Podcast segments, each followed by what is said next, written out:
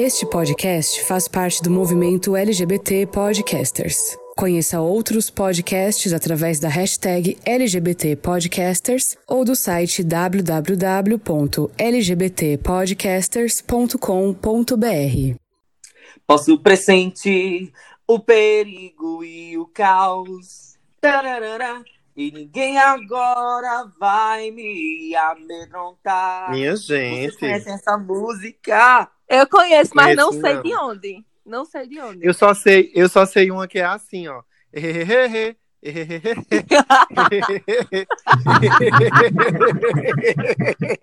Pode! Ai, gente, que nem é uma música de abertura, né, gente? A minha, a minha é assim, a minha é assim. Quero viver para sempre. Hã? Ai, gente. Eu conheço essa. Isso é de uma banda de forró? Parece, É né? alguma- Minha gente. É um babado. No final, no final ainda pode gritar assim: Companhia do Calypso! Esse- Essa música de Mila foi do Dragon Ball. Não, é Ai, não. Oxe, é de Sakura, amigo. Sakura Card Eita, de. Sakura. Meu Deus, eu super fã de Sakura. Meu Deus, louca. Ai, gente, eu tô muito por fora. a gente vai ter que, a gente vai ter que fazer um episódio chamado assim: você é por fora ou você é uma pessoa? Não, você é por fora ou você está por fora? Porque eu, eu acho que eu sou por fora, mas let's go, né? Massa. Olá, mongos e mongas. Sou eu chegando por aqui. O episódio, é, o episódio de hoje vem cheio de highlights, espadas luminosas, cheio de superpoderes e pouca paciência para te explicar com quantos treinadores se vence uma rede. Sim, isso mesmo, meu amor. Somos geeks e nerds do Vale e foi batendo um papo com o nosso amigo Mário Bros que descobrimos que ele só salva a princesinha, meu amor porque eles são BFF, pra quem não sabe, Best Friends Forever. Amo, E amo. também pra poder dar satisfação à sociedade, né? Mas assim, ó, no Carnaval de Olinda, bebê, a gente encontra Mário agarrado nos Luídes na nas ladeiras de Olinda. Sabe? Quem Aqueles nunca? Quem que a nunca? gente só vê os casaizinhos. Eu Quem nunca peguei nunca, um, né? eu nunca peguei um Luigi nem um Mario no Carnaval de Olinda. Ah, Ah, eu já saí muito. Já saí muito de Mário e Luíde no- nas ladeiras de Olinda. Mas é isso aí, minha gente. Eu sou o Drico. Vocês me encontram no arroba Drico com K, ponto oficial, arroba Drico ponto oficial. Eu sou a Mila, vocês me encontram no Instagram por arroba Mila Vasconcelos, também no Twitter, no TikTok, eu tô no TikTok, vão lá me ver, arroba Mila Vasconcelos. Eu sou Rodolfo e vocês me encontram também em várias redes sociais, seguindo arroba RDOFOO. E juntos nós somos as Songamongas! Songamongas! Songamongas! Nunca vai dar certo. Vai sim! Chama a vinheta. Songamongas. Songamongas. Songamongas. Songamongas. Songamongas. Songamongas. Songamongas. Songamongas. A partir de agora, A partir de agora. A partir de agora, A partir de agora, Songamongas. E antes de mais nada, eu gostaria de apresentar para vocês o nosso convidado de hoje, que é um gay orgulhoso, casado com um chefe de cozinha, nerd, podcaster, que compõe o elenco do Bichas Nerds, que inclusive é um podcast da rede de LGBTs Podcasters, ao qual Songamongas também faz parte. É, ele é aspirante a jornalista, ama Madonna, Kylie Minogue, a Mulher Maravilha, quadrinhos, sem contar que existe toda uma, uma nordestinidade, né, que vem das praias de Iracema e da Praia do Futuro, lá em Fortaleza, no Ceará. Senhoras e senhores, vos apresento Gambit Cavalcante. Fale com a gente, meu amigo. Ai, gente. ah, Queima Kengarau! Queima Kengarau! é, é. Depois de tudo isso que você falou, não sei se sobrou muita coisa pra dizer, né? Mas uma coisa ficou certa nesse depoimento aí. É que a, a gay aqui é o quê? Kakura, né? Velha. Porque é fã de Madonna, de Kylie Minogue, que só é as gays com mais de 30 anos. Então estamos aí sobrevivendo. Ah, eu tô Olha, achando queria lindo esse sotaque de vocês. acima dos 30. Eu queria dizer que eu conheço só duas músicas da Kylie, tá? Mas eu gosto dela também. Eu É não, mulher. Tu conhece um monte, é porque tu não liga o nome à pessoa. É, pode ser, pode ser. Tu não sabe a surpresa que tu vai ter quando tu ouvir a música da cara e tu pensar, gente, eu pensava que essa música era da Madonna. Gente, essa música não é da Taylor Swift? Minha gente, eu tô impressionado com o sotaque cearense, que é, é do Ceará, minha. Olha, eu preciso dizer aqui que eu fico com muita inveja de vocês, que todo mundo começou, é, todo mundo começou cantando musiquinha, mas ninguém perguntou qual era a minha música, e eu tenho uma música aqui que não é da infância de vocês, mas é da infância de todo nerd que se preze, que tem, que nem eu, né, que é Kakura, que tem mais de 30 anos. Veja bem se vocês não conhecem essa música. No meu sonho eu já vivi um lindo conto infantil. Se ninguém reconhecer Ah, essa primeira sei. frase, não vai reconhecer o resto. Cavalo de fogo, Eu né? sei. Isso Cavalo mesmo. de fogo, meu amor. Sara, gente, princesa Sara. olha, da Você, quer, você infância- quer o quê? Tombar com a minha filha? Da infância, da infância, eu só lembro daquela que é assim, parabéns pra você. Só. Ai, que infância Mas eu assisti a A Cavalo Rodolfo- de Fogo. A Rodolfo, ela é muito. Ai, que gostosa. infância Eu triste. assisti Cavalo de Fogo. assisti Cavalo de Fogo em preto e branco, TV de tubo, bem pequenininha. Ai, saudades. Quer dizer, sem saudades. Eu sou muito, Pois é, Gambit. eu sou muito millennial, né? Então, Cavalo de Fogo, pra mim, eu só ouço falar, mas nunca assisti. É tipo isso. E- Te entendo, amiga. Gente linda, olha só. é, a gente está vivenciando essa semana, né, mundialmente, uma, a semana do orgulho geek, do orgulho nerd. Eu fiz algumas pesquisas esses dias, bati uns papos bem inspiradores com o Gambit pelo, pelo WhatsApp, inclusive antes mesmo de convidá-lo, né? Eu percebi que, que fluiu muito bem assim a nossa, as nossas visões e tal, inclusive as abordagens desse é, de, de como entender aí esse universo geek e universo nerd. E esse é o dia mundialmente conhecido pelas celebrações ao redor do mundo inteiro, né? Para a gente ter orgulho de, de ser geek e ser nerd mesmo. É, e essa data foi escolhida, né, por ser a data em que aconteceu a premiere do primeiro filme da saga de Star Wars. É, que inclusive, gente, eu vou dizer a vocês, viu? Eu acho que assim, a comunidade geek vai bater em mim e a nerd também. Mas eu não curti, não, gente. Eu não sou fã. O quê? Mas assim, se eles são ícones, né? Ai, gente, eu não sou fã, eu preciso falar a verdade. Mas assim, como eles são assim os ícones da cultura, né, que eu tanto gosto, que eu tanto curto, tudo bem, a gente respeita papai e mamãe. É, e assim, o nosso objetivo de hoje aqui é entender um pouco o que diferencia nerds e geeks, né? Conhecer um pouquinho dessa história, é, que ao longo do tempo aí foi, foi se ressignificando e ganhando cada vez mais popularidade, né? É, Gambit, conta pra gente, logo de cara, o que caracteriza assim, esses dois movimentos. Tá, vamos lá. É... Ah, deixa eu fazer um, um parêntese antes de começar a falar. Eu também não gosto de Star Wars. Desculpa. Tu não gosta? Não gosto de Star Wars. Não gosto do Ah, piu, piu, piu, também piu. não, mas, mas você pode dizer que não gosta. Sim. Eu acho, Eu eu, tô acho super ok. aqui, eu tô indignada. Não, gente, eu acho super ok. Assim, eu te- é óbvio que tem uma coisa muito bacana nesse filme, que é a luta de classes, né? A referência à luta de classes, o povo se revoltando contra o governo autoritário, e eu acho isso maravilhoso.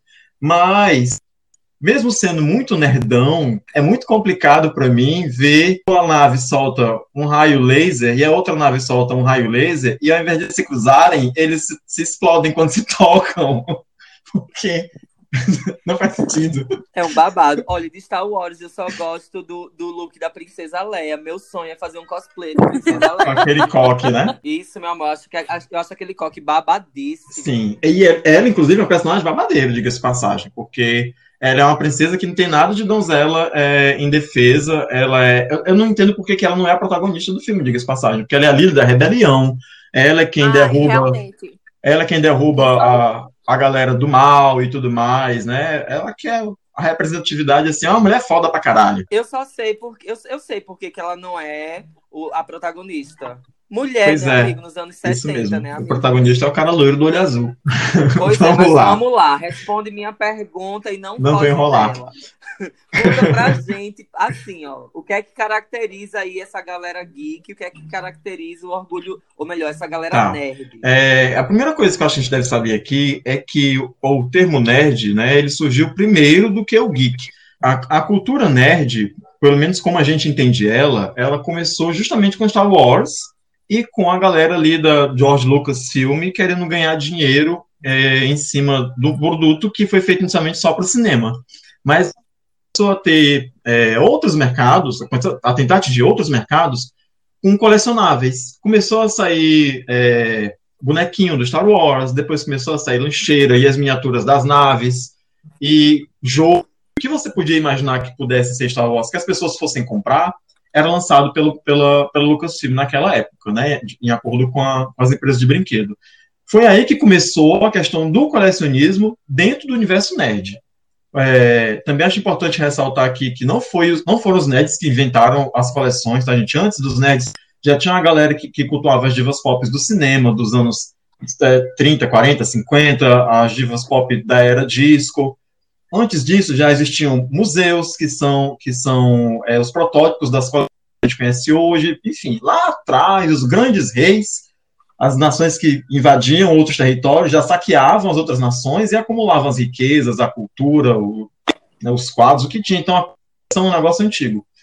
Mas a coleção do universo pop, ela advém a, o, o, processo do Star Wars, da Star Warização, né, da, da cultura pop.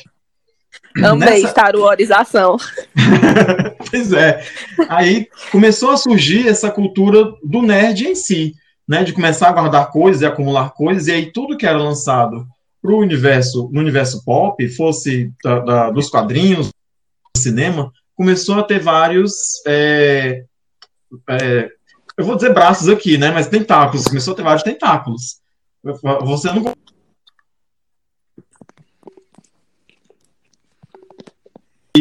começou a ter spin-off, spin-off, spin-off, grande saga, grande saga, grande saga, e aí começaram as coleções. Nessa época. Eu tenho. Ah, diga. Não, pode falar, é, desculpa, depois eu pergunto, é por, eu já anotei. É porque é melhor vocês ficarem me cortando, porque eu sou prolixa. ah, então deixa eu perguntar. É, eu tenho uma pergunta. Spin-off é um termo que é, significa o quê? Para quem está nos ouvindo, e possa ter essa dúvida. Certo, vamos lá. Spin-off é assim: quando sai uma oficial de qualquer coisa, eu vou usar o quadrinho como exemplo porque é mais clássico. Né? Quando sai, tem aqui o quadrinho da Mulher Maravilha, por exemplo. E aí, dentro do quadrinho da Mulher Maravilha, ela tem uma história que ela, que ela enfrenta a Mulher Leopardo, que vai ser a inimiga do novo filme que está chegando. Ela enfrenta a Mulher Leopardo. Aí, essa história que ela enfrenta a Mulher Leopardo, a Mulher Leopardo conversou antes com a doutora ali, que transformou ela em Mulher Leopardo, e foi estar com a Mulher Maravilha. Como essa personagem fez muito sucesso quando o pessoal leu e ela agradou muito o público, o autor foi lá e fez um, um quadrinho só dessa doutora inventando a fórmula que ela entregou para a Mulher Leopardo. É uma história que tem ligação com a primeira que você leu daquele quadrinho, que ela, ela surgiu dali, ela apareceu dali, mas ela não faz é, diferença se você lê ou se você não lê, porque ela não interfere diretamente nos, nos acontecimentos. Ah, Isso é... é... o que a gente aqui pode chamar de engancho. É um engancho. É, um, é um spin-off. Né? É a terceira peça. É, é a terceira Pronto, vocês lembram, vocês Ai, lembram de Buffy? Não. Vampiros? A caça, a caçadora Pronto. de vampiros. A Buffy, dentro da série, ela tinha um namorado vampiro que chamava Angel. Com o tempo, esse personagem ganhou uma série dele mesmo. Isso é um spin-off de Buffy. Hum... Igual a Friends, que teve uma série do Joey, mas que foi flopada. Exatamente. Enfim, a série do Joey é um spin-off de Friends. Isso. Hum. Ah, pois eu queria que alguém inventasse o spin-off da minha vida, pra eu ir para o meu spin-off. Porque tá difícil, viu? Minha socorro. Vamos Enfim, lá. Aí surgiu a cultura nerd. Só que durante muito tempo, porque a nossa linguagem ela não é rígida, né? A linguagem ela é fluida, né? Ela se modifica.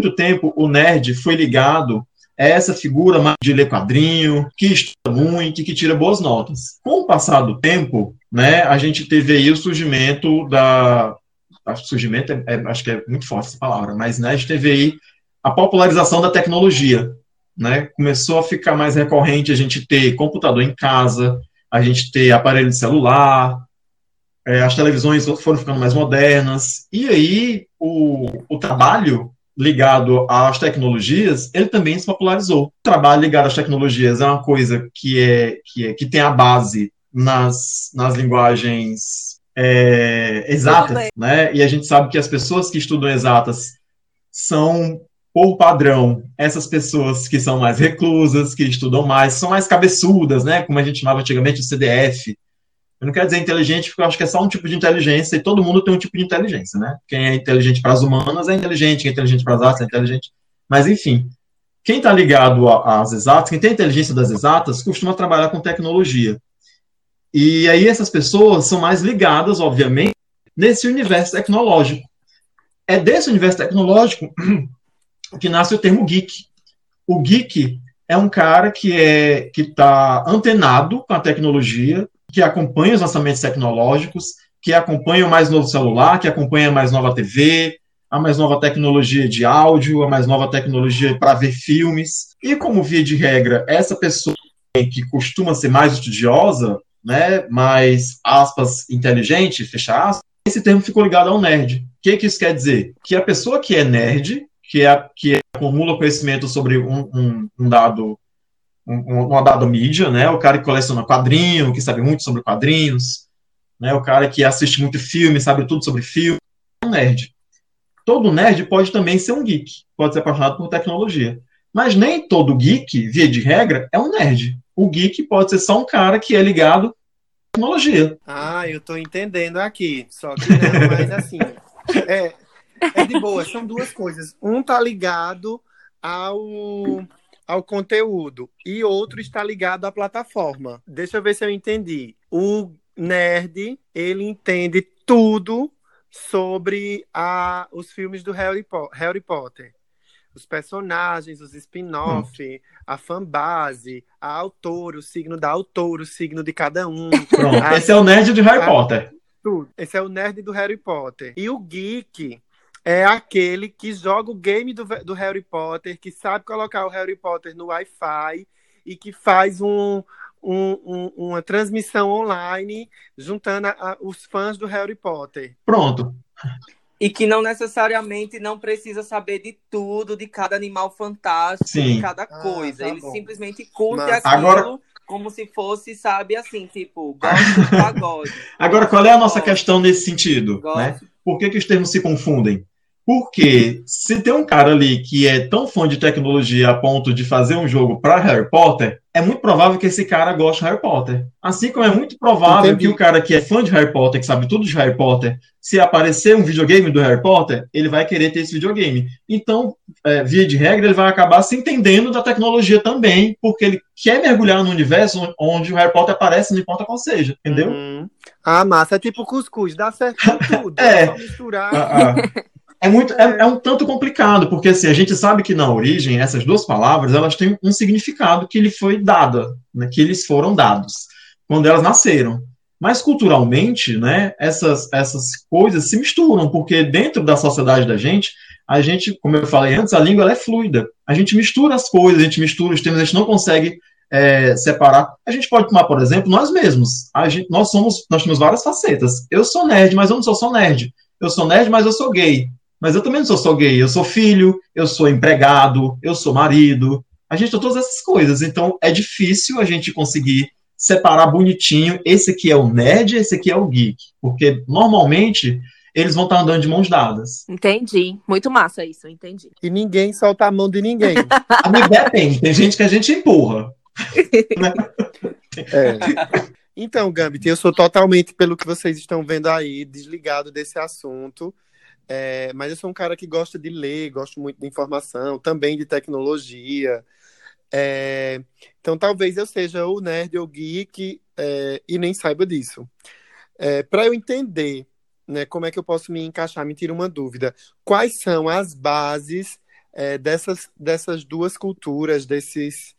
Enfim, como é que tu poderia me dizer o que é que está por trás, assim, o que é que está na base dessas do nerd tá. e do geek? É, eu vou tentar mais uma vez transferir mais para o nosso, nosso conceito da coisa, né? Para a nossa vivência empírica e, e menos para o que para o conceito mais é, literal dos livros, né? Por quê? Porque se você for uma pessoa que é fã da Lady Gaga e você coleciona os discos da Lady Gaga e você sabe quantas vezes a Lady Gaga pinta as unhas durante a semana, é, no conceito da palavra nerd, eu dizer que você é um cara que é nerd da Lady Gaga tudo sobre ela. Mas socialmente, a palavra nerd, ela tá ligada a alguns signos. Via de regra, o nerd é um cara que gosta de quadrinho, de filme, de jogos e para exemplificar melhor jogos, não estou falando só de jogos eletrônicos, mas também de jogos de mesa, jogos de tabuleiro, né? E aí a gente está presente nas convenções que, que reúne esse tipo de mídia, nas convenções de videogame, nas convenções uhum. como a Comic Con, que como o próprio nome já fala, né, Comic é, é uma, uma convenção de quadrinhos, né? Então você vai lá para ver os super-heróis. Como isso tem muitos spin-offs, e aí é onde cabe a palavra, né? Tem, como isso tem muitos spin-offs, a, a, a, cultura nerd, que era mais centrada nessas mídias, como quadrinho, por exemplo, quadrinho, livro, né? RPG, aí entre Senhor dos Anéis, é, DC e Marvel e tudo mais, isso se estendeu para o cinema. E aí hoje muita gente tem acesso a coisas que antes eram tidas como coisas de nerd. Tem muita gente, por exemplo, que sabe, que viu todos os filmes da Marvel, são 11 anos de filme, a pessoa viu todos os filmes da Marvel, sabe tudo de cabeça do Homem de Ferro que teve no filme, mas nunca um, um quadrinho para ler. Eu não posso dizer. Eu, essa pessoa sou eu. Pronto. Essa pessoa sou eu. Eu não posso apontar para essa pessoa que, se ela se julgar nerd porque ela gosta de super-heróis, eu não posso apontar para ela e dizer, pois em que edição, de que ano, né, em qual página o Homem de Ferro tomou a primeira dose de uísque?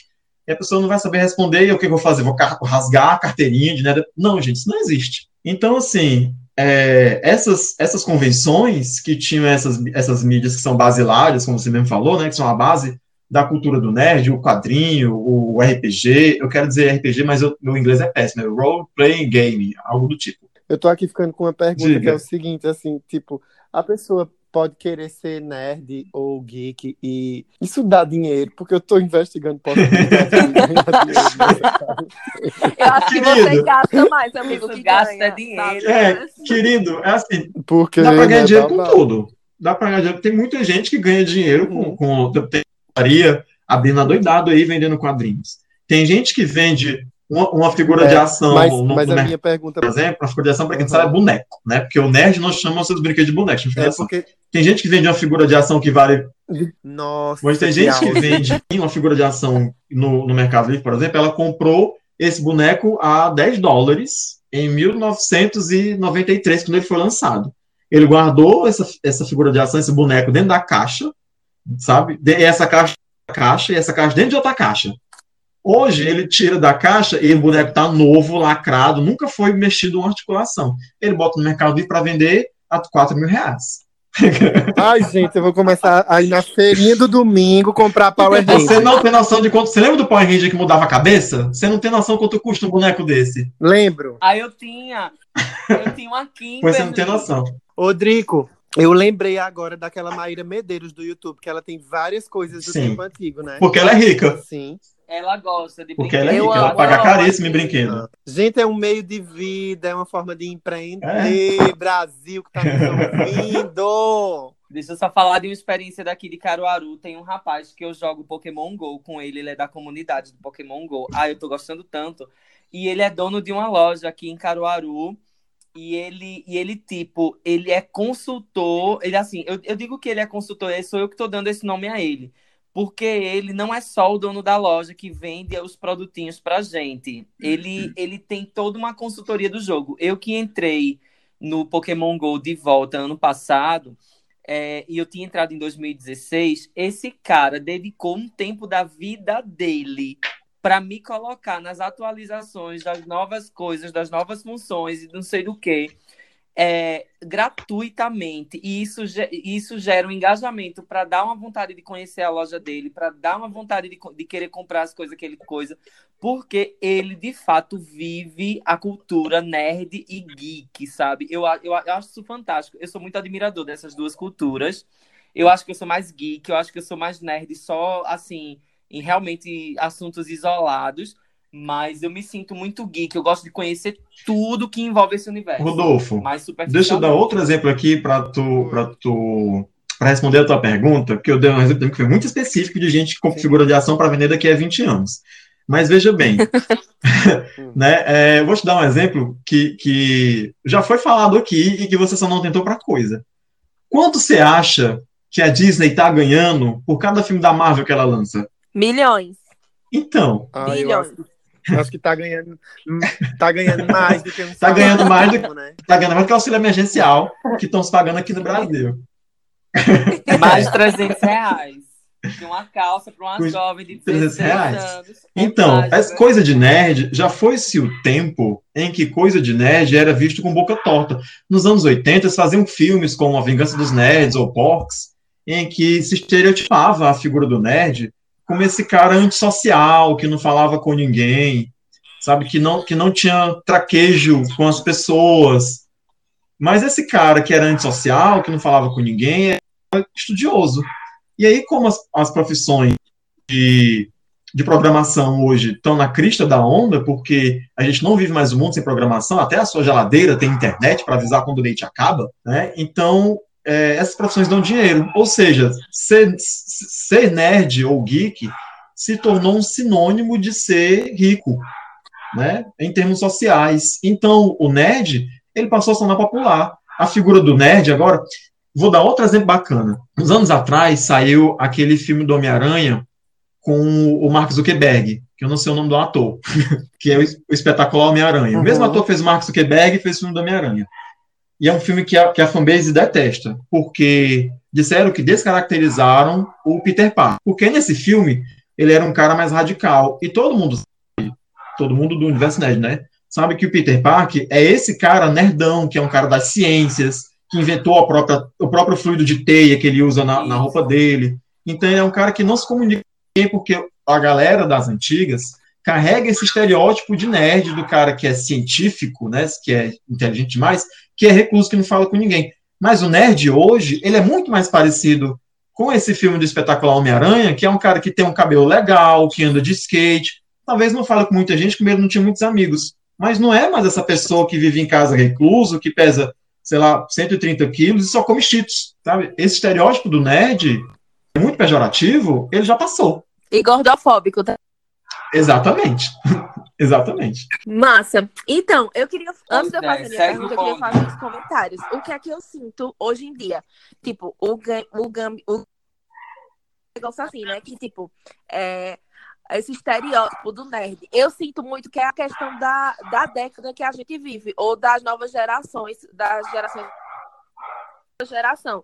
Porque nas gerações antigas você tinha aquele negócio de você ser rotulado em um saquinho, do tipo, ah, ela é a patricinha, usa rosa e gosta de música de tal jeito. Ah, ele é o roqueiro, então ele usa, ele usa preto, é emo e enfim, outras coisas. E o nerd era essa figura. E o Gambit acabou de falar ainda, esse era estereótipo. E hoje em dia, com a geração, acredito que depois da minha geração, né, que são os millennials, é, você podia ser tudo isso ao mesmo tempo. Então, você podia ser a Patricinha que gosta de rosa, mas você escuta, sei lá.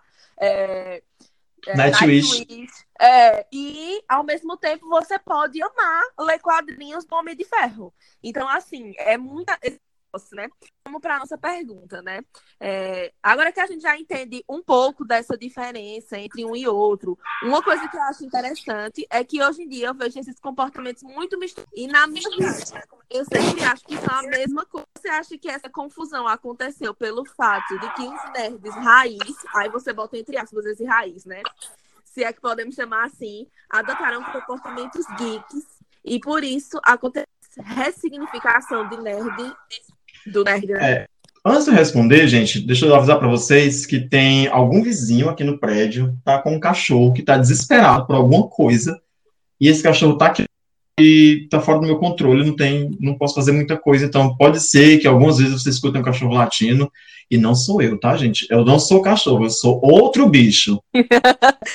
Provavelmente Esse cachorro tá Eu vou sentindo... logo Ele parou dando um agora pra, pra ouvir você. Esse cachorro tá sentindo o cheiro Eu de vou logo dando fecho. É o cheiro de o cachorro deve estar latindo, provavelmente, porque o dono deve ter furado a quarentena, deve ter saído do bichinho sozinho em casa. É Certamente. isso. Então, Ou então vai. ele usou o cachorro de desculpa para passear e o cachorro tá querendo voltar para casa.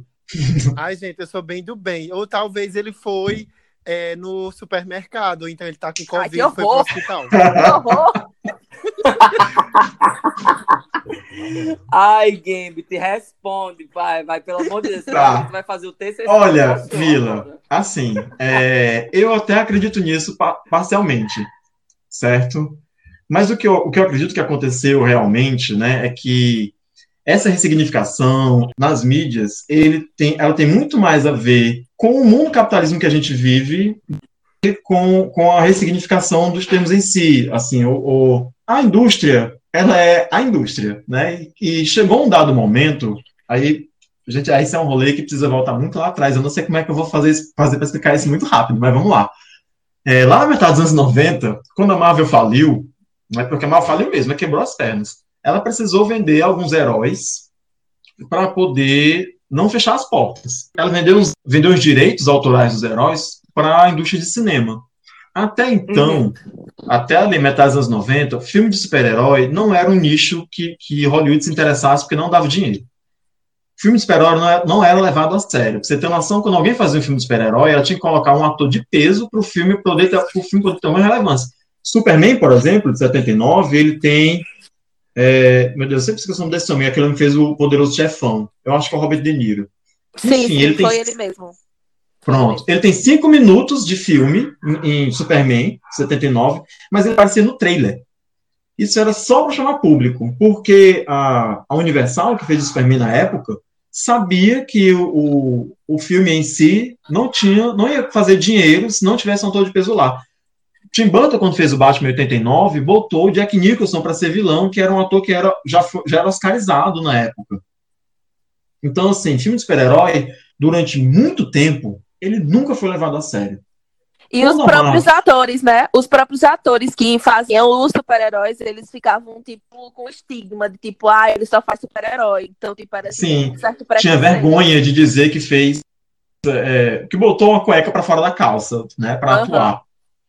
Isso. E aí, quando, é quando a Marvel quebrou as pernas lá na, na, segunda metade dos anos 90 e vendeu do, dos, dos seus principais heróis, e atente para esse termo, a Marvel vendeu os direitos dos seus principais heróis. E nesses direitos não estava Homem de Ferro, não estava Thor, não estava Capitão América, que ninguém ligava para eles. Ninguém. A Marvel conseguiu vender o Homem-Aranha, os X-Men, é, os heróis que a Marvel vendeu foram Homem-Aranha, X-Men, Hulk e Demolidor. Porque eram super-heróis que davam dinheiro, né? Que a, que a indústria do cinema achava que dava dinheiro. Quando em 2001 a, a Fox resolveu fazer os X-Men, a Fox queria fazer de, de super-herói todo disfarçado de qualquer coisa que não fosse super-herói. Então, Esqueceram as roupas coloridas, esqueceram os colantes, todo mundo vestia roupa de couro, preta, a história era séria, todo mundo era carrancudo. Quando Wolverine fez menção a, a perguntar se era aquela roupa que eles iam vestir, os Scott faz uma piada perguntando: você queria o quê? Um colante amarelo? Quer dizer, foi, foi, uma, foi uma aposta, sabe? Assim, a gente comprou, a gente vai usar. Fez o noção, o roteiro dos X-Men que a gente viu no cinema foi o quarto roteiro aprovado porque os três primeiros a Fox achou caro. Né? E a gente ainda conseguiu assim, uma grande surpresa. Até uma dádiva. O primeiro filme dos X-Men é o que marca a nova era de super-heróis no cinema. Porque antes dos X-Men, a gente só tinha aquele tosco do Batman, né? O Tosco não, que é o Batman, Batman Retorno de 89 92 são bons, mas tem os outros dois que são péssimos, que é o Batman Forever e o Batman Robin.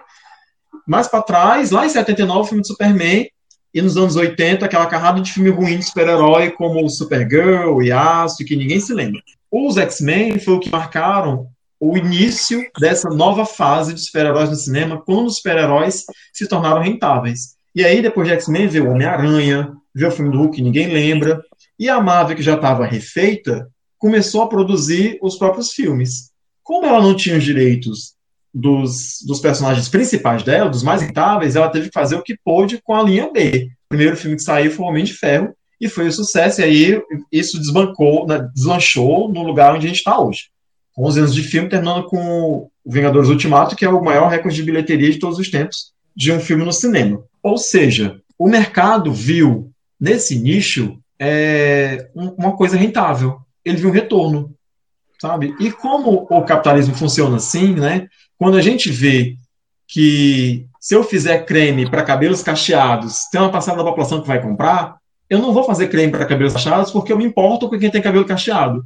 Eu vou fazer creme para cabelo cacheado porque eu quero ganhar o dinheiro para elas comprar. Então, essa, essa mistura, essa diversificação que a gente vê hoje no cinema, nas mídias, a lotação que existe nas convenções para pessoas nerds, para pessoas geeks, eu acredito muito mais que seja uma questão capitalista, né, uma questão do próprio capital, que, que fala sobre geração de dinheiro, geração de renda, do que nessa questão que você levantou, que é mais de, de a gente está mais misturado, a gente está mais unido, a gente se compra e se entende mais, e a gente acabou com os estereótipos, sabe? Porque uhum. os estereótipos, eles ainda existem, eles ainda são reforçados, a gente ainda vive, e eu preciso fazer o meia-culpa aqui pela comunidade nerd, mas também preciso avisar que a comunidade nerd ela não é uma comunidade criada numa bolha separada da sociedade normal. Né? A, a comunidade nerd ela é um pedaço da sociedade como um todo, né? ela é um recorte da sociedade como um todo, e como tal recorte, ela repete o comportamento da sociedade como um todo. Então, a, a, comunidade nerd, apesar de nerd, ela ainda é machista, racista, classista, homofóbica. Assim como a comunidade homofóbica, que também é um recorte da comunidade todo, também é machista, racista, homofóbica, classista, né? Porque nós estamos todos inseridos nesse, nesse mesmo contexto.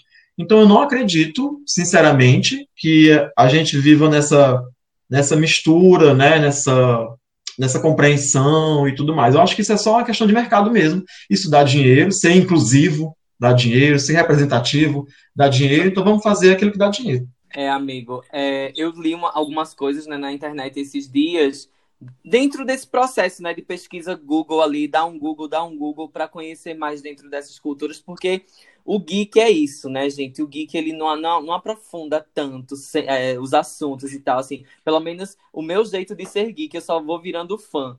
E aí, é, assim, me fizeram entender que, que o, a figura do nerd, né, ela foi humanizada pelo comportamento geek adotado por essa comunidade, né, com as questões de, da ascensão tecnológica, da globalização, rolou ali um sentimento, assim, é, um sentimento meu mesmo do, da, das leituras que eu fiz e tal, é que os nerds passaram a encontrar mais a sua galera e perceber a força da sua cultura, porque é, de maneira local eles, eles eram muito isolados socialmente, né? E não existia tecnologia suficiente para que eles se conectassem com a sua própria comunidade à distância, vamos assim dizer.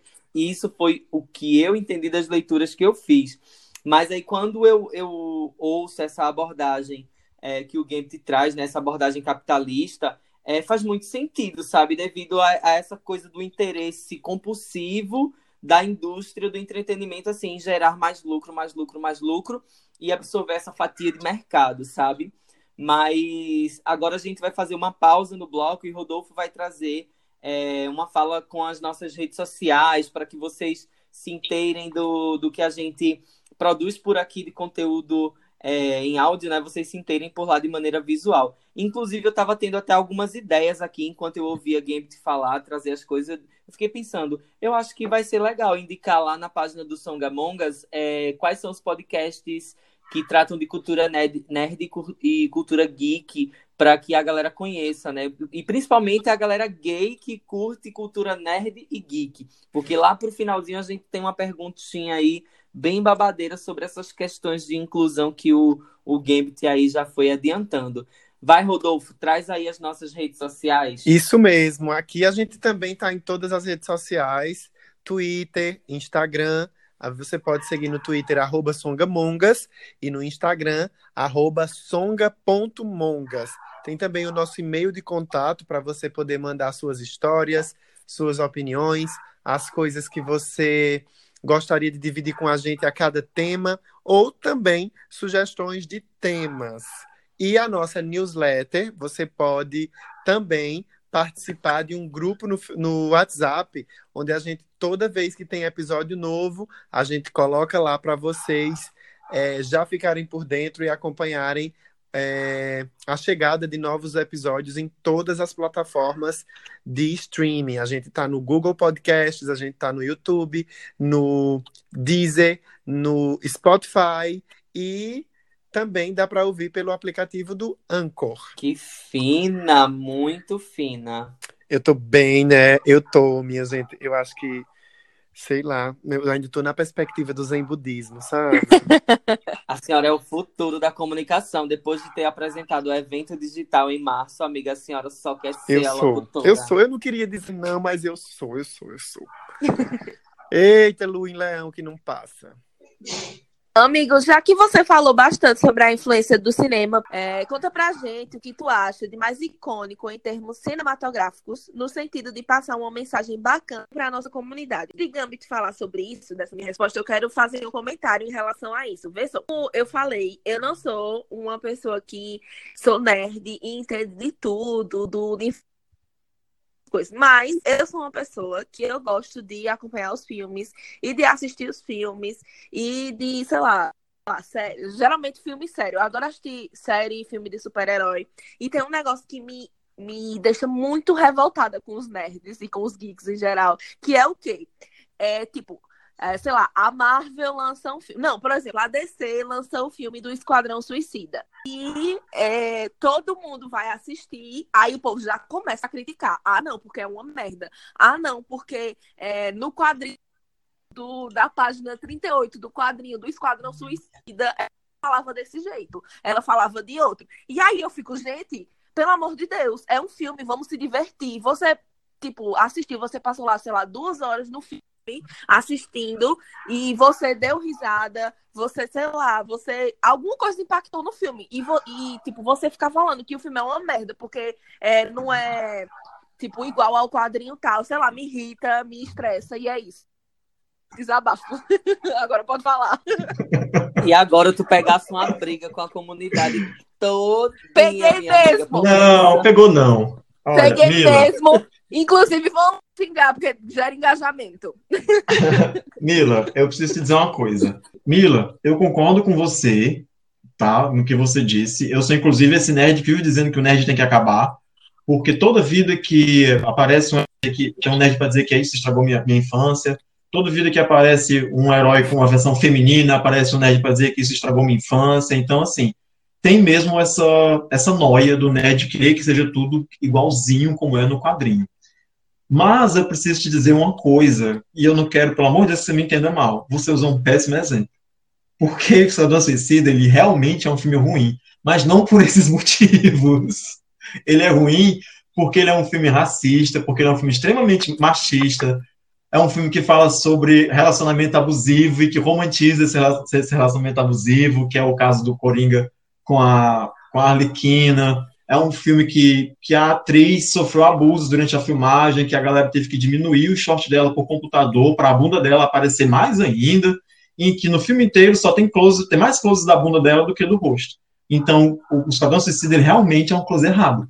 Mas eu entendo o que você quer dizer, eu acho que você está certa nesse sentido de que tem nerd que reclama é, até da, da cor do cadastro do sapato do, da bota do super-herói, sei lá, sabe? Então, uhum. Então, nesse sentido é isso. Mas quando posso fazer uma, posso fazer uma fala? Eu acho que em algum episódio aqui do Songamongas, não lembro qual, eu recomendei o Esquadrão Suicida pra galera assistir. Muito. Eu não sei se tu lembra, Drico e Mila. Eu recomendei, mas eu tava recomendando por causa do Will Smith, que eu sou o quê? Apaixonado, né? Ele. Aquele homem sujo de cocô, eu sou fã. Então. Mas eu fiz, se eu tiver mesmo feito essa recomendação, depois desse esclarecimento, tá? É, ouvintes, eu estou tirando, tá bom? E me recolhendo a minha. É, esqueci o nome da palavra, mas eu estou me recolhendo a essa palavra. Não, não é insignificância, é, é quando a pessoa não sabe. É, é ignorância. Ignorância. Então, é, vou ficar ali, né? Tchau, beijo! Mas, enfim, respondendo diretamente à pergunta que você fez, eu acredito que se tem um filme que é representativo de, de maneira expressiva, pelo menos, né? Eu acho que e, essa é uma opinião sincera mesmo. Eu acho que Pantera Negra ele é um marco na história do cinema como um todo, não só do cinema de super-heróis, mas ainda bem que foi do cinema de super dentro do cinema de super-heróis, né? Que é, é, um, é um nicho de, de, de filme que é popular, que é blockbuster, que todo mundo vê, né? E que finalmente conseguiu representar a comunidade negra de maneira é, de maneira não estereotipada, de maneira não pejorativa. É um filme que dentro da história é, você conhece um país negro que é de primeiro mundo, né, não é de primeiro mundo chama mais desenvolvido, né? É um país desenvolvido que não foi colonizado, então ele está lá com a tecnologia de ponta, superando os outros países do mundo dentro daquele universo, mas que não tem arquitetura é, é, europeia, que não passou pela colonização europeia, que tem na sua arquitetura as raízes africanas, e para fora da tela, para além do, do, que a gente vê no filme, né, para além do elenco, a gente tem uma produção majoritariamente negra, a galera que fez o figurino majoritariamente negra, pesquisa das, das tribos africanas para que elas apareçam no filme, sabe? A direção é, é, de pessoas negras, a trilha sonora é feita por pessoas negras. Então, assim, se eu pudesse escolher um filme que seja representativo nesse sentido, eu escolho Pantera Negra. Eu tenho outros exemplos mais light, como Mulher Maravilha, por exemplo, como Capitã Marvel, quando a gente fala sobre representação feminina, nesse universo de super-heróis, esse universo mais nerd. Mas, contudo, no entanto, porém, todavia, eu preciso reforçar aqui que a, a Marvel, a Disney, a, a DC Warner, ela não produziu esses filmes porque ela é legal com a comunidade negra, porque ela queria ver a comunidade negra bem representada. Ela fez isso porque ela sabia que isso ia dar dinheiro e que o retorno para ela ia ser muito negativo se ela tivesse feito isso de um jeito errado. Então ela uhum. preferiu fazer do jeito certo, sabe? A, a, a, própria Mulher Maravilha na Warner passou, talvez seja outra coisa que, você, que vocês não saibam, passou por vários problemas porque a principal, isso é uma das coisas. A principal cena do filme, que é a cena da Terra de Ninguém, todo mundo já viu Mulher Maravilha aqui? Sim. Não. Eu já. Bom, ah, eu não, amigo, eu não. Eu também tô pra assistir Pantera, porque assim, tá na minha Sim, lista. maravilhosos. Pantera Independente Negra de ser, de ser super-herói. Tem uma cena no filme da Mulher Maravilha ela deixa de ser a princesa Diana e vira Mulher Maravilha. Que é naquela cena que, tá, que, eles, que elas estão no território de guerra e a galera quer ir embora porque não é da conta deles, né? E ela quer ajudar. O Steve Trevor diz: Você não vai. Ela fala: Eu vou. Ela diz, ele diz assim: Eu não posso fazer nada. Ela fala: Você não pode, mas eu posso. Aí ela bota a tiara, e aí ela sobe a escada, e aí tudo, tudo se modifica, né? Porque ela tá lá suja de lama, com os pés sujos de lama, mas ela sobe limpa. É naquela cena que ela deixa de ser a princesa Diana e ela passa a ser a Mulher Maravilha. Que ela entende o papel dela no mundo. E, e para você ter noção, a Perry Jenkins teve que brigar com a direção da Warner, com, a, com a, os executivos da Warner. Ela disse que literalmente teve que desenhar aquilo porque os executivos não queriam que aquela cena fosse para o filme por achar que a cena não era importante para o filme. Uhum.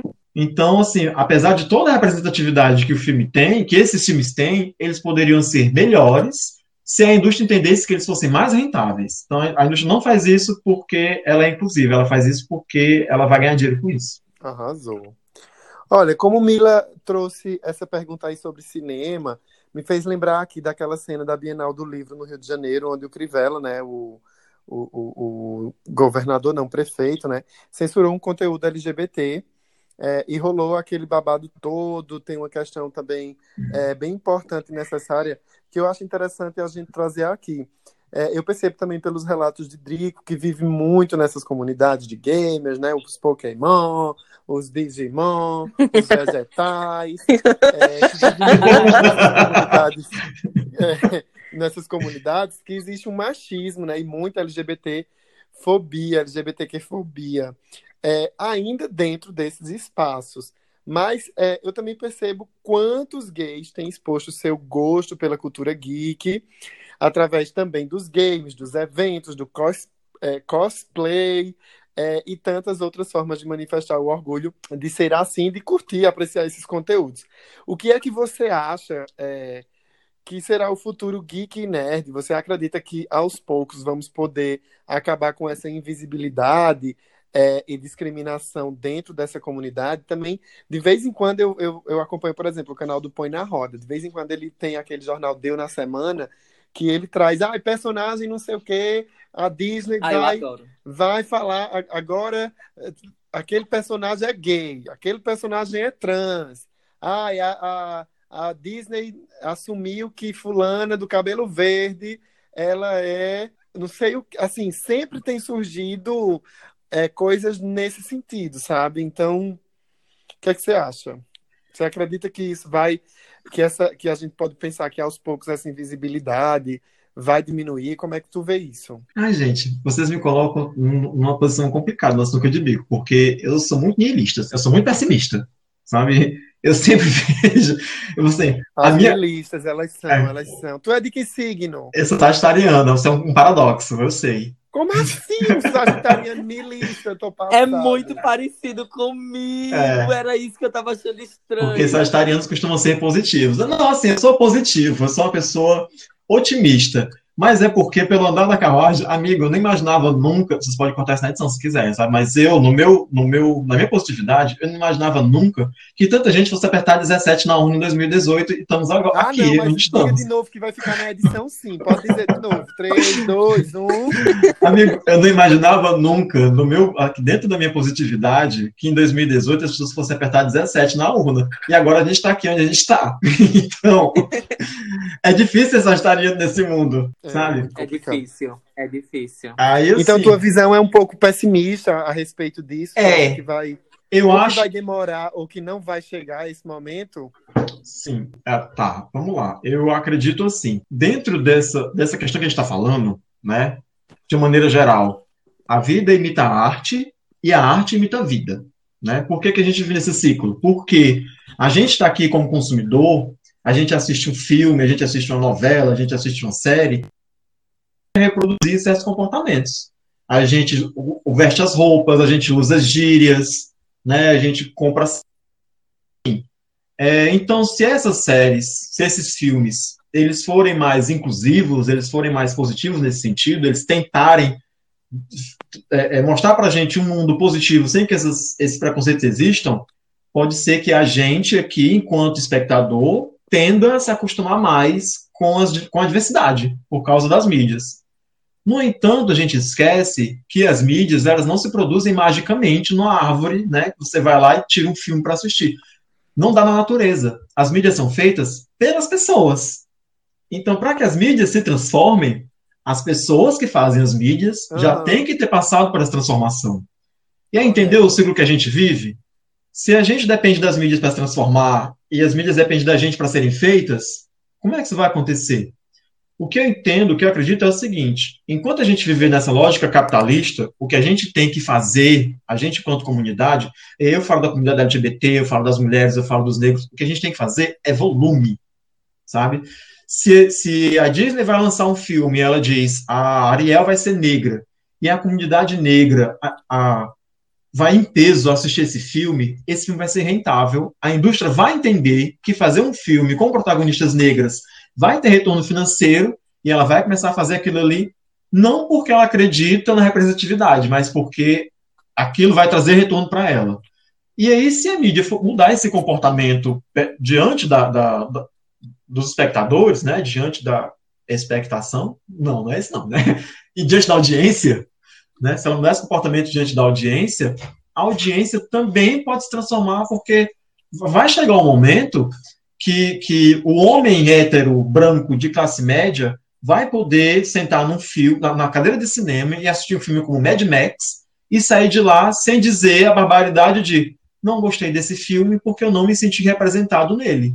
Porque puta que pariu!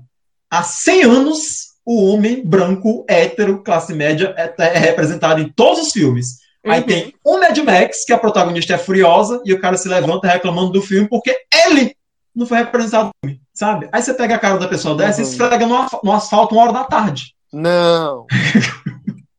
Tenta pra conversar. Ela tá muito budista hoje. Entendeu? Então, É, seguidores, isso é uma forma, ouvintes, isso é uma forma de dizer, isso é uma metáfora. É uma metáfora um caralho. É pra fazer. Eita, Olha, eu, eu acho, olha, eu acho igual, viu? É pra dar na cara. Olha, é o seguinte, é, Dá na cara de quando, ninguém. quando, quando eu escuto essa, esses relatos assim, né? Realmente eu partilho muito com o Rodolfo e com o Mila algumas, algumas coisas. Eu sou muito. A gente fez um episódio que era chamado é, No Fluxo ou no Enfrentamento. e, aí, e aí o que é que acontece? A gente percebe que a gente é, tem hora que precisa ir no fluxo, que é só pra tipo, ah, isso não, não é nem que não tem jeito, mas assim, mas, ah, não adianta gastar mais saliva com Bolsominion que não vai mudar. Então, deixa esse Bolsominion aí no fluxo, vamos assim dizer. Mas tem hora que precisa do enfrentamento.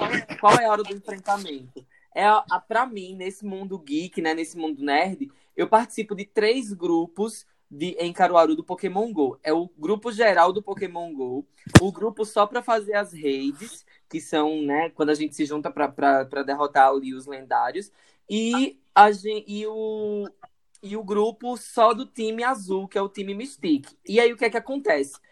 Tem muito. Quando a gente faz quando a gente podia fazer o encontro presencial, eu olhava assim, eu via os highlights do, do, do, no grupo, sabe? Tem, tem muito gay. E aí, o que é que, o que, é que rola? Eles se escondem por medo, é, é um medo. E aí eu cheguei escancarando, eu e meu marido jogando junto, e a gente se, se sabe, se interagindo. Se esfrega. Ali, casal, se esfrega no Pokémon. Ali como casal. Chega na moto aí, com a bunda é empinada. E aí, o que é que acontece? Isso eu acho que educa com o exemplo e com a dor de olhar. E aí eu soube de ataques, e eu, assim, ataques eu digo assim, né? Comentários e etc. E aí no carnaval desse ano, eu, eu, eu me vesti de queer, né? Eu fiquei bem menininha e fui pra rua fazer raid na praia, né? Que eu tava na praia nesse, nesse período. E aí eu mandei uma foto pro grupo do Pokémon GO com o celular ligado no jogo, mostrando para eles que eu tava fazendo uma batalha de uma raid, eu toda montada. E aí, assim, essa, essa foto começou a circular nos privados do, de Caruaru aqui, ó. Fiquei sabendo desse rolê. E aí, e aí os meninos, e assim, tipo, fazendo chacota. Olha aí, é, é, essa é do time azul, essa é do time não sei o quê. Olha aí que nervosa. E aí o que é que acontece, Babado. amiga? Eu dei um textão nesse grupo. É, eu fiz isso. Olha, eu dei um textão tão maravilhoso. E no próximo encontro que a gente teve, que é dia comunitário, que a gente se junta todo mundo. Ai, gente, eu dei um textão pessoalmente para todo mundo do, do orgulho que eu sentia de ser gay. Que aí, assim, olha, enchi a boca. E aí, assim, é, as pessoas precisam saber que eu existo e precisam saber que eu não tenho medo, porque assim, a lógica do medo parte muito da gente também, eu acho que muitas vezes, que é como o Gambit traz, que assim, a gente precisa, quando uma sereia negra for protagonista, a gente precisa invadir, é, ocupar, na verdade, os cinemas. Então, se eu sou gay e eu gosto de games, e eu gosto de cultura nerd, cultura geek, eu tô lá no meio da galera, eu preciso ter orgulho muito antes do que eu sou por essência. E aí, nesse sentido, eu, a minha própria vida vai, vai dando o tom do respeito que eles precisam me dar. Porque as gays que estão lá inseridas por diversos contextos têm medo de, de, de, de ter orgulho de si próprias, assim, não sei. É, eu acho que elas dão lugar, dão lugar da. Como é que eu posso dizer? Da opressão pelo medo. Pelo medo delas próprias. Então, assim, amigo, eu boto a eu, eu acho que assim, a minha forma até de militar. Oi, gente, eu chego com a minha meia do arco-íris para ir fazer as redes quando é presencial. E aí, essa semana, é, rolou uma, um jogo, porque assim, eu preciso utilizar desses instantes finais do nosso episódio, inclusive, para a gente trazer uma contribuição, inclusive, para quem, quem gosta disso e às vezes não participa por medo. Gente, olha só, essa semana aconteceu uma rede é, que agora a gente, o jogo possibilita que a gente não precise sair de casa para realizar essas redes, né? Que são essas batalhas lendárias. Então, o que é que acontece? Teve um menino que colocou lá puxando a lista de quem iria fazer a rede aqui perto da ACES, que é uma faculdade que eu moro aqui perto.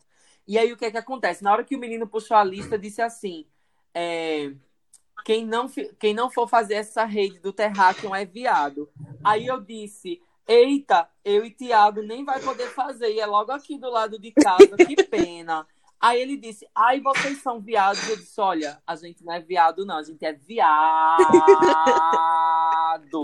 Bem grande, assim, no grupo. E aí, aí o menino disse, ai, para de resenha, não sei o quê. Eu disse, eu não paro de resenha porque a gente precisa aprender que a sexualidade das pessoas não serve como ofensa, porque eu tenho orgulho de ser viado sabe? E aí o grupo entrou em um silêncio eterno. Militou, militou no Pokémon GO. Sim. Eu concordo com a senhora. Militou no Pokémon GO. Eu também, eu também sou alguém do climão. Eu também faço climão. Eu também respondo.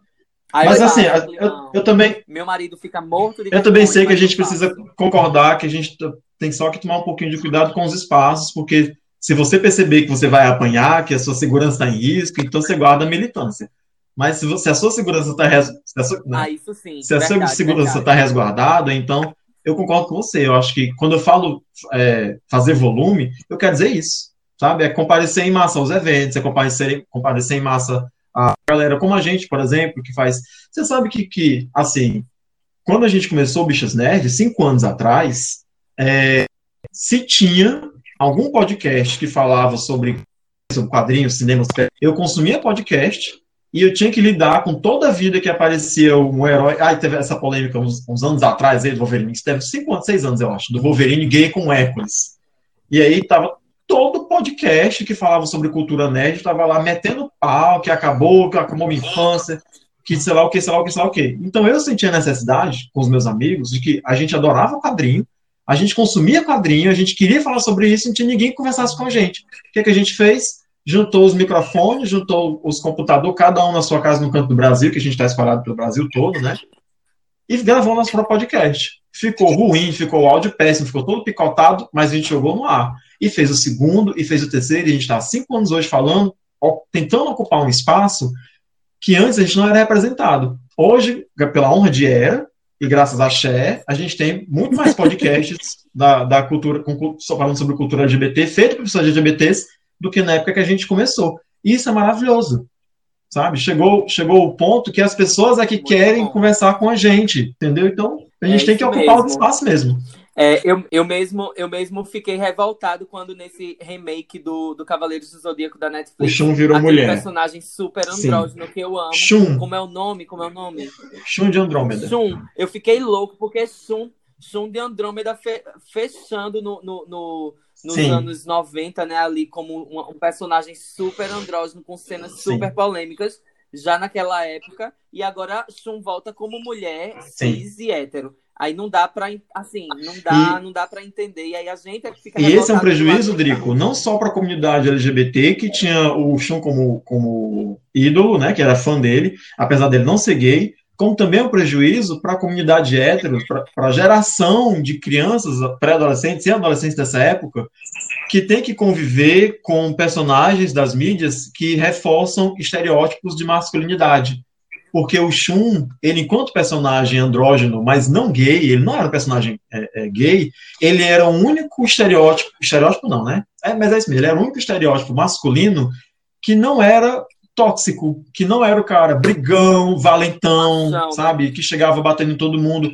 Ele era o cara que era sensível, que ele era o cara que dizia para os meninos que eu posso ser menino e eu posso chorar, eu posso usar rosa, eu posso não gostar de briga, sabe? E aí, quando troca a personalidade, o personagem, uhum. o, o, não é, não, quando troca o gênero do Shun, do masculino, para o feminino, o que, que o diretor diz com isso? Que uma pessoa que tem esses traços não pode ser homem, ele só pode ser mulher, uhum. entendeu? Pois é, e aí gera aquela coisa da fragilidade feminina mesmo Exatamente. que existe, né? Que não precisa existir. É, não precisamos reforçar. Mas para finalizar esse papo incrível que a gente está tendo aqui com o Gambit, que foi cedido pelas produções das Bichas Nerds. Obrigado, Bichas Nerds, por ceder Chama a gente, Bichas Nerds! É... pois é. E aí, ó, para finalizar tudo isso, eu queria saber assim de vocês rapidamente, se a gente fosse personagens de HQs, né? Quem são vocês nos HQs? Tem que ser Quem no pode HQ. começar? Eu já começo dizendo que eu sou a Sakura Card Captor. É bom que, é bom que esse é o nome dela, né? Eu sou a Sakura Card Captors. Olha, no meu caso, eu vou escolher a Letitia Wright, que é a atriz. Ela fez a personagem da estilista em Pantera Negra. E é uma personagem que chamou muita atenção, porque ela tá ali ligada nos designers, nas modas. E eu gosto muito dela, eu sou fã. E é isso, eu seria ela. Na que é o teu lugar, né, mulher? Teu lugar de fala é exatamente ah, pois. esse, né? E depois ela ainda fez o, o episódio, depois ou antes, não lembro.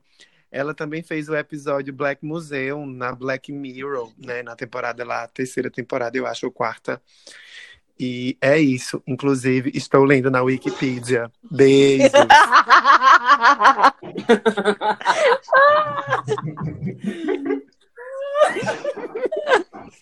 Eu seria a Mulher Maravilha. Pronto, falei. Eita, eu acho que vai dar briga. Vai não, amigo. Bom, não é possível. Eu, Já me roubaram se eu pudesse, Se eu tivesse que escolher que, que personagem eu gostaria de ser das HQs, eu certamente seria a Tempestade.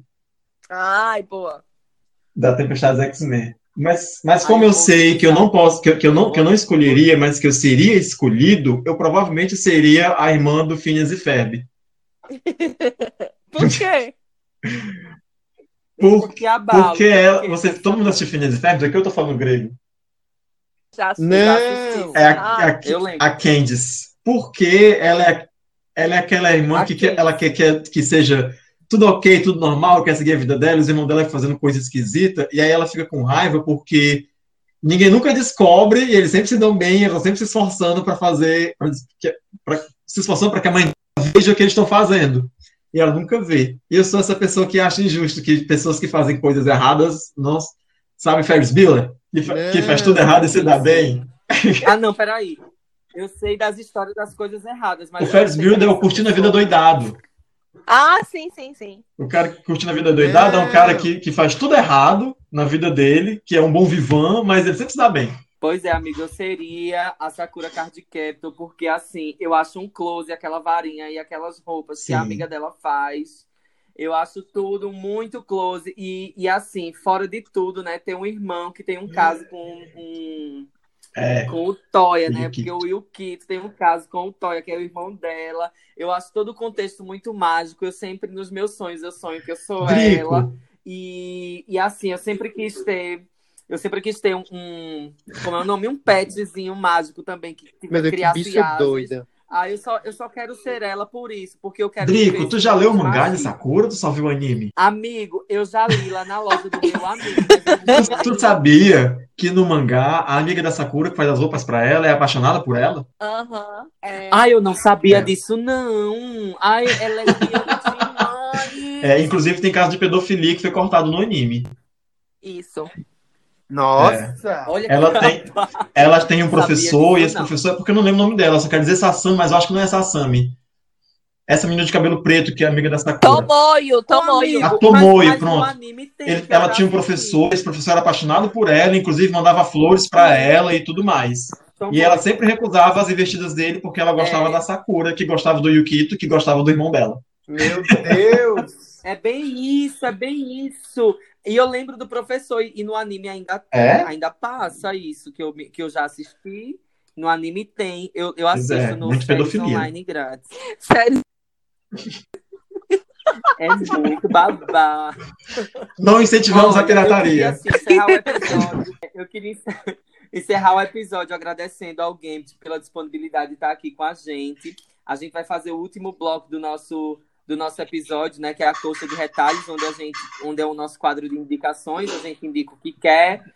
E, e aí, é, nesses agradecimentos, eu queria agradecer. é, Ah, eu lembrei do ele agora. Eu seria o ele se eu fosse personagem de desenho. quem? O ele. Quem é o Dois William, mil- amigo? O Willy do Willy Não, Wonka. não é o ele, é ele. Ele. Sim, eu sei. É, ele. Ai, a gente tá gravando hoje o podcast no dia que a revista L entrou no ar de novo pelo site. E. É o ele das meninas super mas- poderosas. Ah, sim, eu sei qual é. O que é o demoninho, minha gente? Então, é que você falou demônio, eu lembrei dele. Ai, menino, o site da revista L tá muito lindo. Olha só, mas assim, né? é, sem mais interrupções, eu queria agradecer a rede LGBTs Podcasters que nos proporciona esse encontro com tantos podcasters maravilhosos, assim como são o- as bichas nerds, né? Que cederam os direitos reservados de games para estar aqui. Não, não, hoje. não, meu amor. Elas que agradeçam por, por participar de um episódio do. Mas olha, ela é a Nazaré mesmo, viu? A senhora é destruidora, bicha, feita glitter. Mas, ela, mas, mas o Rodolfo tá certo. Eu que agradeço pelo convite, meu querido. Fala pra mim participar com vocês. Eu espero que hajam mais vezes, com outras pessoas do Bichas Nerds também. Vai ser uma farra. Vai ser 40 horas de gravação. Aham. Vai ser sim. Pois é, Eu vamos. falei de onda, tá? Na humildade. Somos, somos todos LGBTs podcasters e a gente tá aqui super abertos e interessados na conversa, no diálogo. Sejam sempre muito, muito, muito, muito Eu só A gente espero aqui- que eu. A gente tá aqui todo shade. que eu não eu ter xingado os nerds antes não tenha atrapalhado a minha amizade, que também estou, estou à disposição, tá? Meninos, meninos e meninas. Nada disso. Não é pra seguir Mila, é pra me seguir. Mila é hater. Gente, eu queria deixar um recadinho, inclusive, sobre a campanha Além do Arco-Íris, que é uma campanha da rede de LGBTs podcasters, que inclusive também a gente tem o Gambit é na, é, na linha de frente, inclusive, dessa, dessas articulações que estão acontecendo, né? Combinando aí com os podcasts da, da podosfera é, geral, nacional e internacional, né? Que agora a gente, inclusive, tem podcasts de Portugal, podcasts de outros lugares, é, outros lugares do mundo aí na rede. E aí a, a campanha é isso, é para dar visibilidade a toda, a toda a produção LGBT em podcasts que essencialmente não são LGBT. Por isso que além do arco-íris, a gente vai sair dessa, dessa nossa bolha para falar em outros espaços. Mas vamos lá. O episódio de hoje, inclusive, é dedicado ao nosso é, nerd fajuto mais querido do Brasil, né? Anderson, um abraço, dedico a tu. Vamos para a coxa de retalho? Vamos lá, vamos para a coxa de retalho, gente. A coxa de retalho, para quem tá pegando aqui o nosso episódio hoje, foi o primeiro episódio que tu escutou na tua vida do Songamongas. A coxa de retalhos é aquele momento que a gente para, né, para indicar um livro, uma série, um filme, uma música que tá bombando, que você tá escutando na sua semana, no seu dia a dia. Então, esse é o momento que a gente indica. Quem vai começar hoje a indicar? O convidado. Tá. Eu posso indicar qualquer coisa? Pode. Uhum. Vou indicar o Bichas Nedes, a louca. não. É... Tá, eu vou. Mas eu indico já. Vou indicar também, mas eu indico já. Eu vou. Eu vou aproveitar que a gente está nessa mistura de Dia da Toalha com o mês do orgulho, né? E que começa agora dia primeiro. E vou indicar um quadrinho chamado Fan Home. Não sei se vocês conhecem. É um, chamado, é um quadrinho escrito por. Não! é um quadrinho escrito por uma moça chamada Alice Bechdel. Tá? É, Alice Bechdel é uma, é uma, autora famosa porque talvez você já, você já tenha ouvido falar sobre o teste de Bechdel, que é o teste que diz, que diz se o filme é, é machista ou não. Uhum. Né? Que é, sim, sim. Você responde três perguntas, né? Se tem uma mulher no filme, essa mulher tem um nome, ela conversa com outra mulher, um assunto que não seja um homem. Se, se esse filme responder as três perguntas, então é provável que ele não seja um filme machista, mas também não é regra. Então, essa autora, ela é lésbica, e ela escreveu um quadrinho contando como foi a descoberta é, da sexualidade dela na família dela, sendo que a família dela trabalhava nessas casas funerárias que maquiam pessoas mortas. Nossa! Né, para as pessoas, pessoas serem bonitinhas. É, e o pai dela é homossexual embustido. Então, esse quadrinho é estupendamente maravilhoso. E se você curtir, você pode ler o outro que chama Você é Minha Mãe, que também é dela, porque no primeiro quadrinho, From Home, ela conta a história dela e a relação dela com o pai. E no segundo quadrinho, Você é Minha Mãe, ela conta a história dela e a relação dela com a mãe. Então que são massa. dois quadrinhos maravilhosos, da mesma autora, e é, são super, eu super, super, super recomendo. É uma leitura essencial para quem é nerd e para quem é bicha. Amei, já vou procurar. Rodolfo, traz a tem de um graça. de pano, amiga. Eu queria saber se o quadrinho tem de graça. Amigo. Dá para comprar com auxílio. nas, nas, nos torrents da vida pode ser que você encontre. Eu tenho um quadrinho físico. Manda o link, manda o link do Google Drive, gato. Olha, deixa eu dizer, eu descobri, meninos e menino, eu tô é, terminando Westworld, estou na terceira temporada. E eu, não, eu tô assistindo assim por educação e porque eu acho bons diálogos, mas eu já me perdi. A miserável da Maeve já morreu tantas Eita, vezes olha o spoiler, tanto. ele já, já. Ai, gente, ai, questões. Aí eu tô todo perdido, mas eu esses dias eu acho que eu, eu assisto série para descobrir trilha. Qual é a esses série? Dias. Qual é a série? Westworld. Westworld. Dos robôs, dos seres humanos robôs, dos robôs seres humanos. dos robôs do faroeste. É, dos robôs do faroeste. De uns boy que a pessoa de eita, se fosse, né, naquele... É da HBO, só assiste quem é rica. É da Hã? HBO, só assiste quem é rica. Ah, meu filho, eu assisto no link do Google Drive. Passa o link, amiga.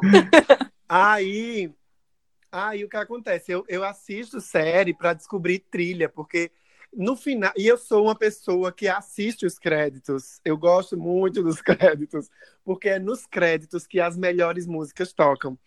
Aí eu tava vendo, o, acho que o terceiro episódio da terceira temporada, e tocou um cara que eu perguntei a Siri, né? No, na Wikipedia. E aí eu conheci o trabalho de Moses Somney. Somney. É um artista que eu não fui na Wikipedia ainda, mas o som dele é muito bom. É um som assim, sabe? Hum, hum, hum, Ô, amigo, a, a senhora estava ouvindo música mesmo, ou a senhora colocou no X-Vídeo sem querer.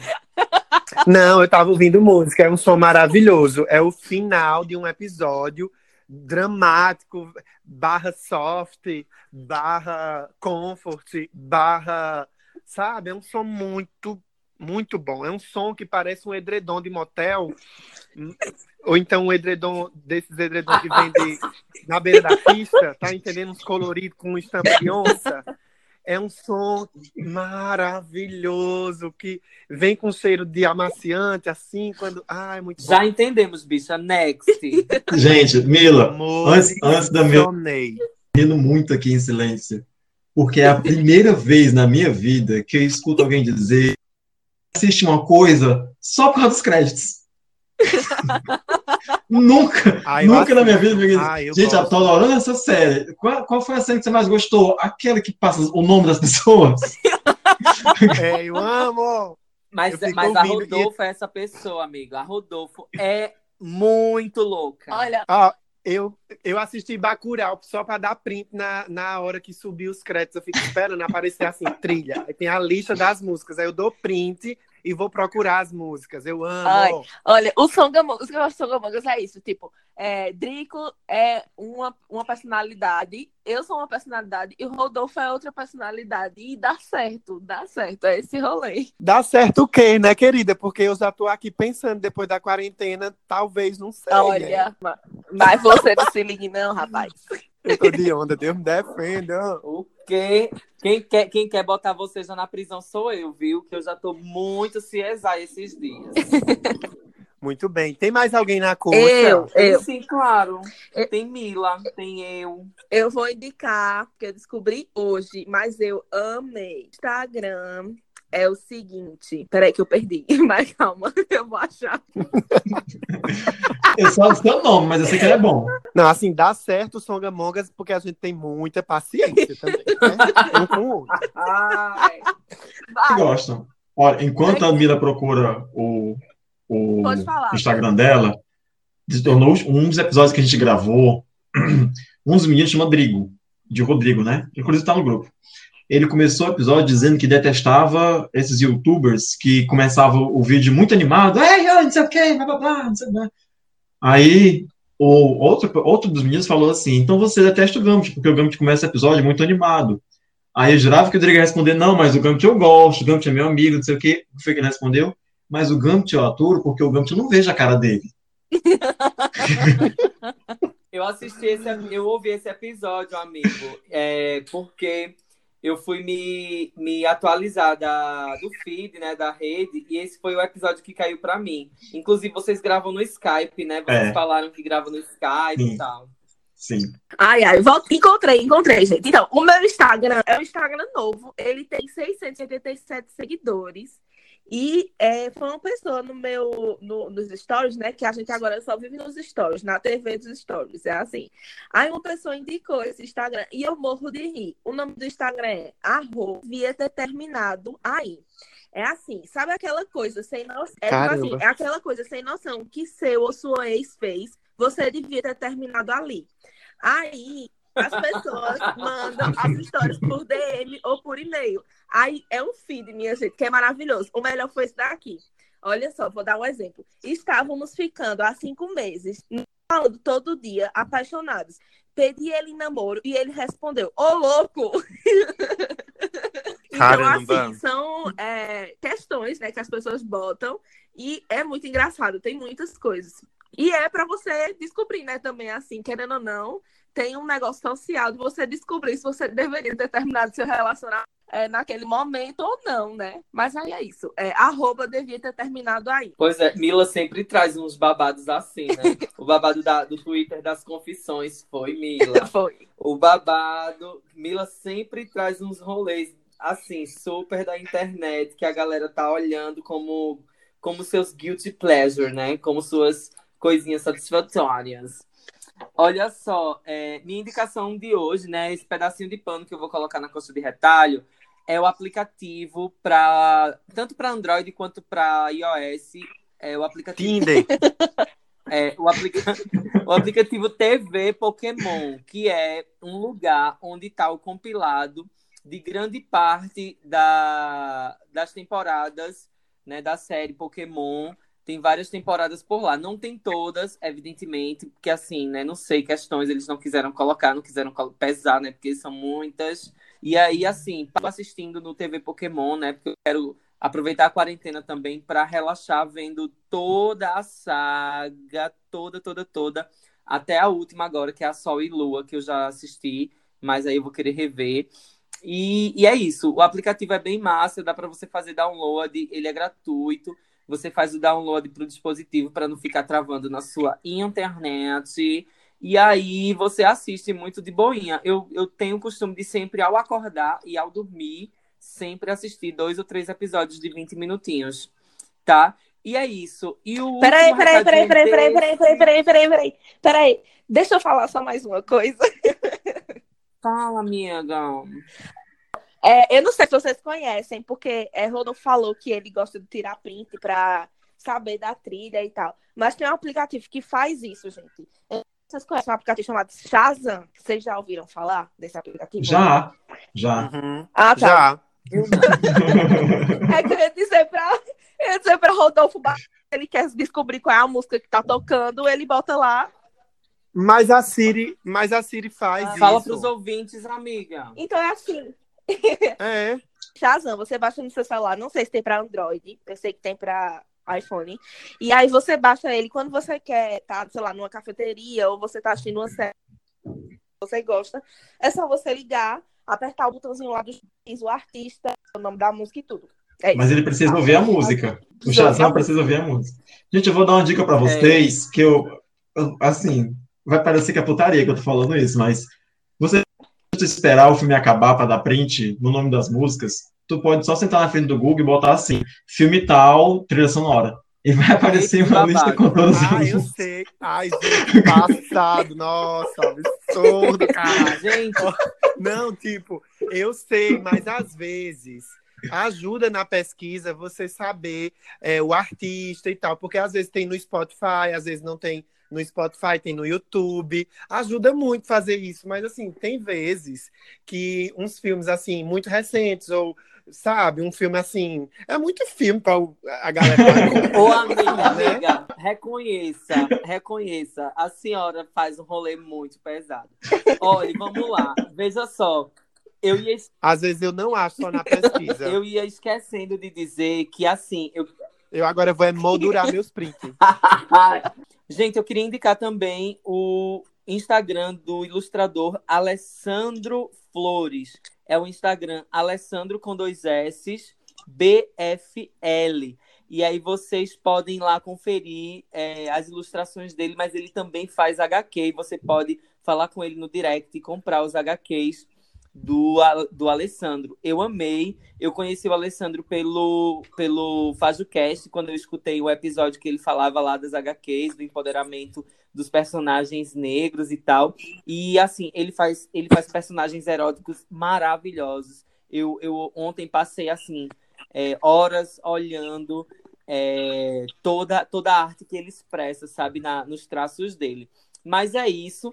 É, a gente também está preparando uma série uma série de, de mini episódios, né? Eu combinei com as mongas que eu ia convidar alguns podcasters que falam de cultura nerd, cultura geek, para a gente fazer episódiozinhos bem curtinhos, de 10, 20 minutinhos, para que a gente fale um pouquinho sobre é, diversas nuances da cultura nerd. A gente vai falar de cosplay, a gente vai falar de games, a gente vai falar de trilhas sonoras, a gente vai falar de diversas coisas e eu já agendei com todo. Quer dizer, na verdade, a gente está É, quando esse episódio sair, possivelmente já vão ter saído alguns dos episódios dessa série. Não percam, a maratonem, assistam todos, porque está sendo preparado tudo com muito carinho. E é isso. É, vamos encerrar o episódio de hoje é, com Rodolfo aí, com Mila, é, agradecendo aí a todas as, as boas vibrações dos nossos super-heróis. Valeu, foi muito bom, foi muito bom, gente. Beijo, Beijo. tchau, gente. Tchau, pessoal. Obrigado. Tchau, até logo. Cheiro!